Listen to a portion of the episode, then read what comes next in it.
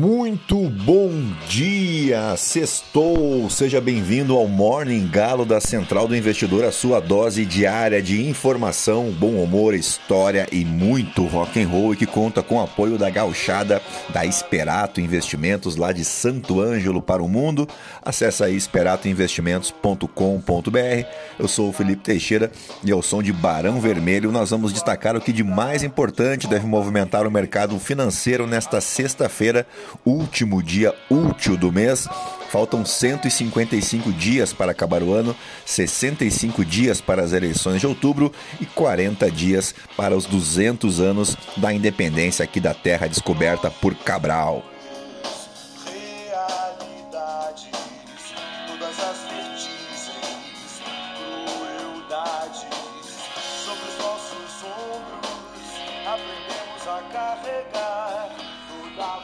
Muito bem, são 5 horas e 39 minutos, 13 graus aqui em São Jorge de Goiás. Hoje é aniversário das cidades de Concórdia, lá em Santa Catarina, cidade natal do meu amigo Gustavo Massotti, a quem eu deixo um grande abraço. Também aniversaria hoje a cidade histórica de Laguna, também em Santa Catarina, Cruz das Almas e Pojuca, na Bahia. Jaraguá, aqui em Goiás, Nova Palmas, no Nova Palma, no Rio Grande do Sul, Macaé, no Rio de Janeiro, Paranaguá, no Paraná, Porto Ferreira, em São Paulo, e São Félix do Piauí, no estado do Piauí.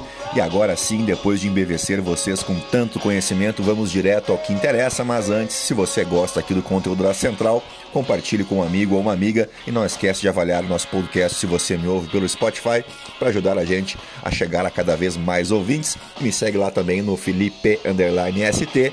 E é isso aí, gentalha. Vamos operar!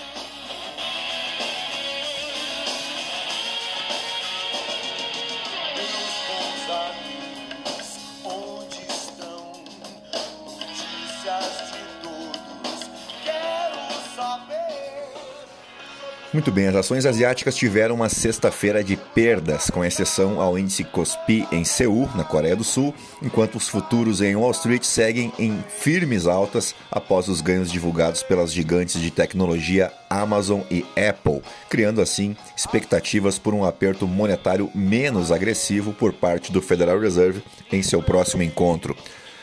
Na Europa, as ações tiveram seu maior avanço semanal desde, aliás, seu maior avanço mensal desde novembro de 2020.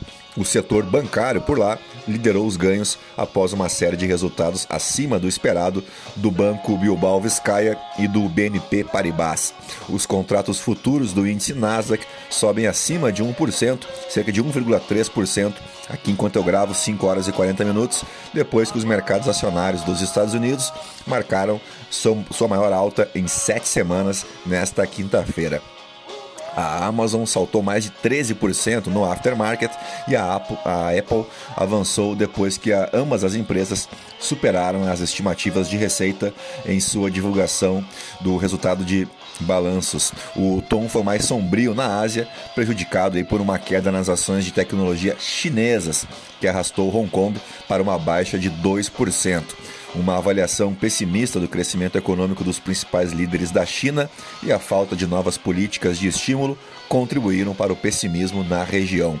Os dados mostram uma segunda contração econômica trimestral consecutiva nos Estados Unidos, colocando a maior economia do mundo em uma recessão técnica. Mas, ao mesmo tempo, as apostas agora são de um maior controle sobre a inflação, o que significaria um Federal Reserve menos agressivo em suas próximas reuniões. O produto interno bruto dos Estados Unidos no segundo trimestre caiu 0,9% no anualizado após uma queda de 1,6% nos primeiros três meses do ano. As ações globais caminham para um segundo avanço semanal, reduzindo a queda deste ano para cerca de 16% no acumulado. O risco é que o recente surto de otimismo acabe sendo confrontado com a realidade se a inflação permanecer elevada, deixando as taxas de juros mais altas do que os investidores gostariam em meio a uma desaceleração econômica. O mercado projeta agora uma taxa de 3,25% no final do ano, menos de um ponto percentual acima do seu nível atual, seguido por reduções já no início do próximo ano. Por aqui, a Petrobras anunciou nesta quinta-feira que aprovou o pagamento recorde de 87,8 bilhões a seus acionistas. De acordo com a estatal, serão pagos R$ 6,73 por ação preferencial e ordinária em circulação. Vamos repetir? Você está acordando agora, né? Não entendeu muito bem, pois serão pagos R$ 6,73 por ação preferencial e ordinária em circulação. Desse total, 32 bilhões de reais serão destinados à União, maior acionista da empresa, incluindo aí o Banco Nacional do Desenvolvimento Econômico e Social, o BNDES, e o BNDES Participações, braço financeiro do BNDES no mercado financeiro. O montante será pago em duas parcelas de R$ 3,36 por ação preferencial e ordinária e a primeira parcela será paga em 31 de agosto e a segunda em 20 de setembro. Na última segunda-feira, o secretário do Tesouro e Orçamento do Ministério da Economia, Esteves Colnago, declarou que a pasta solicitou às estatais federais, como a Petrobras, que avaliassem pagar mais dividendos ao governo neste ano eleitoral. Com esse dinheiro, a economia compensaria o aumento dos gastos com a aprovação dos benefícios previstos na proposta de emenda à Constituição, a chamada PEC das Bondades. Bom, vamos agora direto para os nossos fatos históricos do dia, porque o 29 de julho marca o nascimento do pensador político, historiador e escritor francês Alexis de Tocqueville. Ele tornou-se célebre por suas análises da Revolução Francesa, cuja pertinência foi destacada por François Furet no contexto da democracia americana e da evolução das democracias ocidentais em geral. Tocqueville defendeu a liberdade individual e a igualdade na política, sendo os dois conceitos para ele inseparáveis. Ele defendeu a democracia e identificou os riscos inerentes que dela derivam. Tocqueville enfatizou, em particular, a possível evolução da democracia em direção a uma ditadura da maioria em nome da igualdade e rejeitou claramente qualquer orientação socialista a esse respeito. Ele também instituiu no papel fundamental dos organismos intermediários e na descentralização de poderes, posicionando-se em oposição ao jacobismo, né, que nós já tratamos por aqui.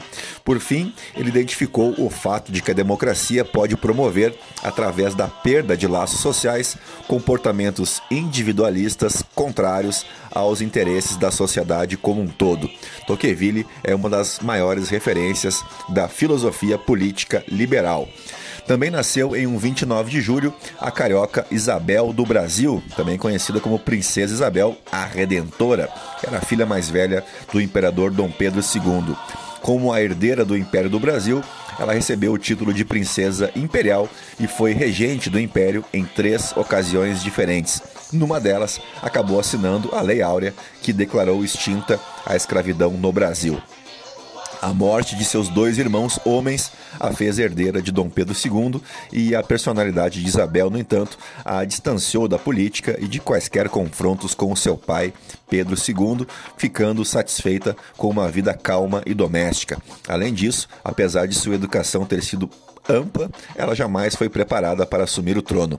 Ela se casou em 1864 com o príncipe francês Gastão de Orleans, o Conde de, com quem teve quatro filhos e nós já te contamos aí parte da história do Conde D, o marido da princesa Isabel, especialmente uh, na Guerra do Paraguai. Estão lembrados? Bom, vamos para o ano de 1836, quando foi inaugurado o Arco do Triunfo em Paris. A primeira pedra foi colocada em 1806, 30 anos antes, portanto. O Arco do Triunfo é um dos mais influentes e característicos tipos de construção associado à Roma antiga. Apesar de se acreditar que tenham sido inventados pelos romanos, o arco triunfal tem sido utilizado para comemorar generais vitoriosos ou importantes eventos públicos, como a fundação de novas colônias ou a construção de uma estrada ou de uma ponte, a morte de um membro da família imperial ou a ascensão de um novo imperador. O Arco do Triunfo é, junto com a Torre Eiffel, o monumento mais representativo de Paris, com 50 metros de altura e uma base de 45 por 22 metros. O Arco do Triunfo representa as vitórias do exército francês sob as ordens de Napoleão Bonaparte. A construção do Arco do Triunfo durou 30 anos. Napoleão ordenou sua construção em 1806, ao finalizar a Batalha de Austerlitz. E o arco foi concluído durante o mandato de Louis Philippe. O arquiteto foi Jean-François Chalgrin. O Arco do Triunfo foi testemunha de inumeráveis momentos históricos, entre os quais poderíamos destacar a passagem dos restos mortais de Napoleão em 15 de dezembro de 1840 e os desfiles militares das duas guerras mundiais aí de 1919 e 1944. Vamos para o ano de 1986, quando os presidentes da Argentina, Raul Alfonsin, e do Brasil, José Sarney, ah, que saudade do Sarney, diria Juca Chaves, pois eles firmavam em Buenos Aires os acordos econômicos de integração mútua, base da futura criação de um mercado comum latino-americano que viria a ser o Mercosul. Já no ano seguinte, em 1987, a ex-primeira-ministra britânica Margaret Thatcher e o presidente da França, François Mitterrand, assinaram o um acordo para construir o túnel sobre o Canal da Mancha, o Eurotúnel. As primeiras ideias de uma ligação fixa através do canal apareceram em 1802, mas a pressão da política e da imprensa britânica sobre a questão da segurança nacional paralisou as tentativas de construção deste túnel. O eventual sucesso do projeto, organizado pela Eurotúnel, começou com a construção em 1988 e com a inauguração em maio de 1994 ao custo de 4,6 bilhões de libras esterlinas. O projeto superou em 80% o orçamento previsto inicialmente. Desde a sua construção, o túnel vem enfrentando inclusive vários problemas. Incêndios e tempo frio já chegaram a interromper a operação do túnel, e os imigrantes ilegais e requerentes de asilo tem tentado usar o túnel para entrar no Reino Unido, havendo inclusive registro de mortes nestas travessias. E assim chegamos ao final do nosso Morning Galo dessa sexta-feira, 29 de julho, agradecendo a tua paciência e a tua audiência e te avisando aí que a partir de segunda-feira não, segunda eu ainda faço aqui de Brasília, mas a partir de terça-feira voltamos ao normal aí com o som ok e tudo mais, tá bom? Então, um bom final de semana para todos vocês. Cuidem-se bem e voltamos na segunda-feira com mais um Morning Call. A todos um grande abraço. Tchau. Fui.